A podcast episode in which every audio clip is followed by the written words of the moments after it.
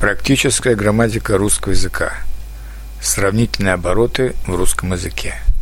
Сравнительные обороты используются для того, чтобы сделать вашу мысль ярче и понятнее через сравнение двух предметов или двух явлений.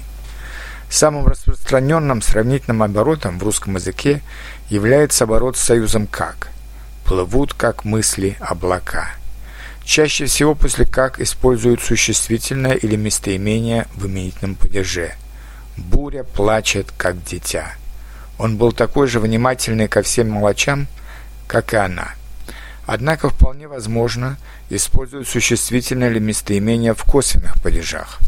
Она глядела на него, как на икону. У нас были такие же костюмы, как и у них. Кому, как не им, нужно знать об этом.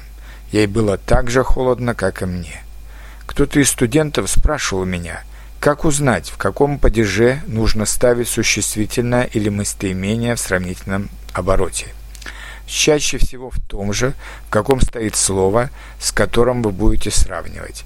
На него винительный падеж, как на икону винительный падеж.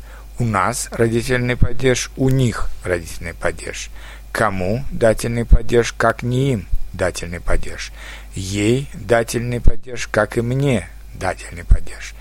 Важно также помнить, что различные состояния в русском языке чаще всего передаются безличными предложениями с дательным падежом, а обладание чем-либо конструкциями с «у» и родительным падежом.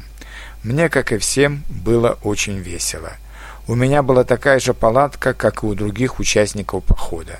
Интересно, что сравнительный союз с «как» – может использоваться не только с существительными местоимениями, но также с наречиями.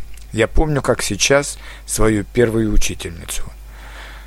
Кроме как, для создания сравнительных оборотов могут использоваться союзы и союзные слова как «как будто», «словно», «точно».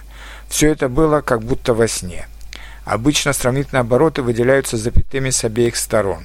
Степь, ровная и бескрайняя, как море, расстилалась вокруг меня – но сравнительные обороты со значением в качестве, а также устойчивые сравнительные обороты, превратившиеся во фразеологические обороты, запятыми не выделяются.